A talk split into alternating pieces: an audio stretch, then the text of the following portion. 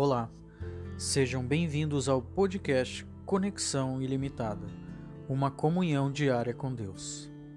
E hoje o nosso tema é o poder das palavras. Mas primeiro, vamos orar para que o Espírito Santo nos use para entendermos essa mensagem. Portanto, feche seus olhos, curve sua fronte em respeito ao nosso Senhor. Oremos. Pai nosso que estás no céu, abençoe, Senhor, a cada pessoa que esteja agora escutando a tua mensagem. Que o Espírito Santo possa estar presente para entendermos o tema de hoje. É o que te pedimos em nome do nosso Senhor Jesus e te agradecemos por mais um dia das tuas bênçãos. Amém. O poder das palavras. Veja o que está escrito na Bíblia, no livro de Salmos, capítulo 37, versículo 30. A boca do justo profere sabedoria, e a sua língua fala conforme a justiça.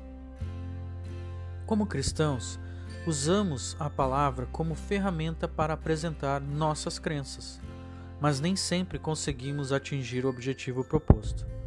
Às vezes, sentimos que nosso discurso parece vazio e destituído do poder. Nossas palavras parecem espadas sem corte, incapazes de produzir as respostas desejadas. Onde está o problema quando dizemos a verdade, mas não obtemos resultados?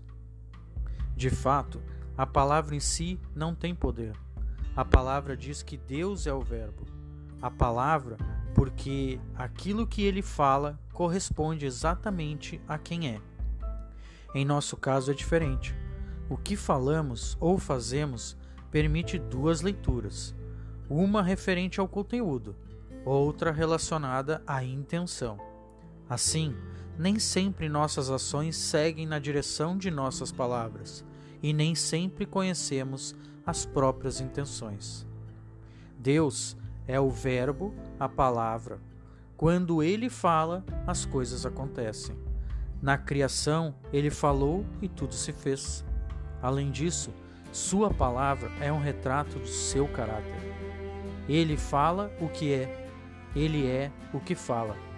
Essa coerência entre o que se diz e o que se é pode ser bem mais traduzida por verdade.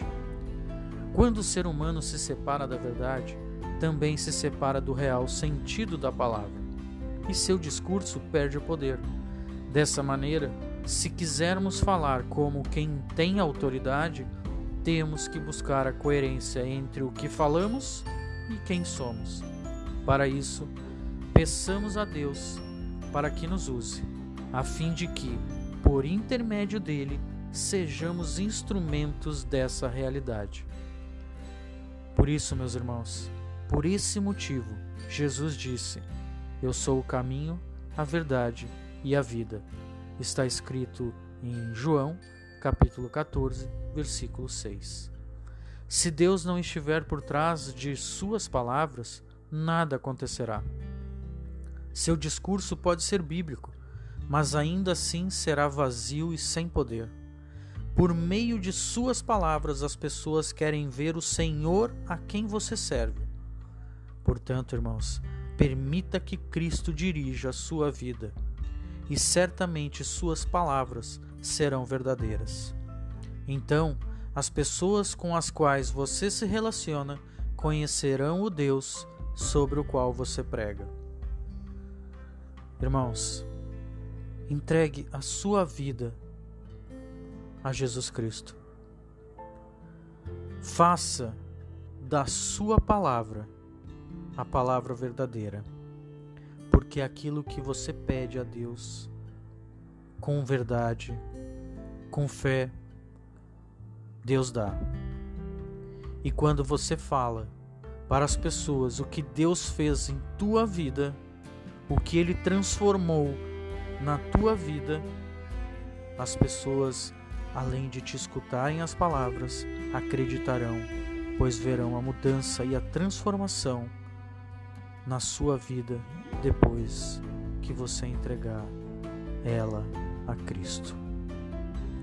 Eu sou Rodrigo Cauer de Barros e amanhã voltaremos com mais um tema: Conexão Ilimitada uma comunhão diária com Deus.